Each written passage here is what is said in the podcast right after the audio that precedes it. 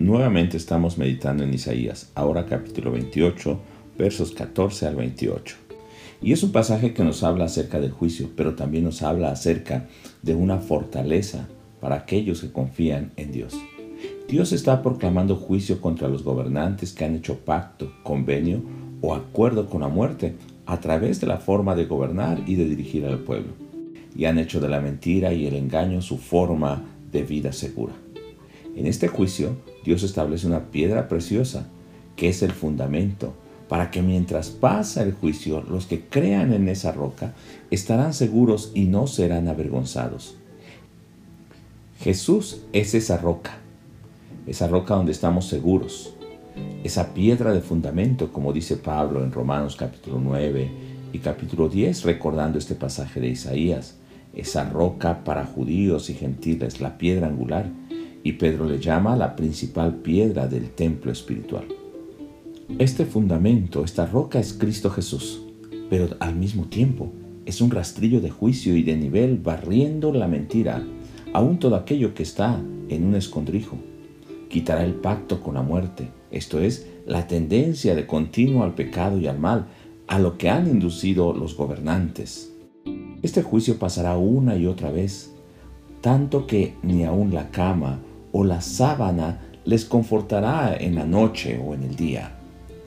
Es una obra extraña que Dios hace, que no la pueden entender o comprender, y cuando llegan a entender esto, se asustan de esa obra de Dios. Dios pide entonces que los gobernantes no sigan haciendo el mal, llevando al pueblo hacia el pecado y a la muerte, aprisionando a la gente con sus convenios, con sus leyes o pactos que destruyen y engañan al pueblo, que traen pobreza, pero sobre todo que traen pobreza espiritual e inducen el pecado. Ya no más, es lo que dice este pasaje. Pide entonces Dios que escuchen y atiendan a la voz y sus palabras. Dios está poniendo como ejemplo al labrador, que para recibir fruto de la tierra no hace siempre lo mismo todos los días, ni trata los frutos y los granos con el mismo proceso, porque puede acabar con el fruto que la tierra de Dios le ha dado. No hace así, porque ha recibido sabiduría de Jehová, Dios de los ejércitos. Él le instruye cómo hacerlo, con un maravilloso consejo y sabiduría. Por eso, si vemos, entendemos o estamos pasando por el nivel y la medida del juicio de Dios. Entendamos que este extraño obrar de Dios sobre los gobernantes es para que ellos tomen atención a la voz de Dios, para que escuchen el consejo y la sabiduría, así como el labrador para sembrar la tierra, para cosechar y tratar bien el grano, para obtener el fruto, el buen fruto y no destruirlo. Dios hoy nos instruye nos enseña cómo vivir no haciendo de la mentira el escondedero, sino de la roca y del fundamento que es Cristo Jesús, ese fundamento que Dios ha puesto, nuestra fortaleza y escondedero contra el juicio, contra el rastrillo que viene llevando y pasando nivel en juicio a toda la tierra. Por eso hoy oremos para que realmente los gobiernos en nuestros países vuelvan al temor de Dios.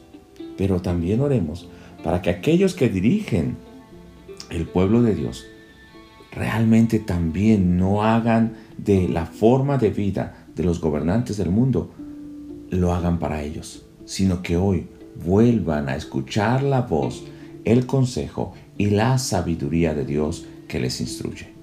Y yo les invito a que mediten el pasaje del día de hoy, lo lean varias veces, entonces encuentren cómo es el obrar de Dios, cómo es el actuar del hombre, pero también cuál es el propósito de Dios a través de ese juicio. Y entonces nosotros respondamos de manera positiva, oyendo ese juicio, oyendo la instrucción, haciendo caso a la voz de Dios, y entonces cambiemos nuestra manera de vivir.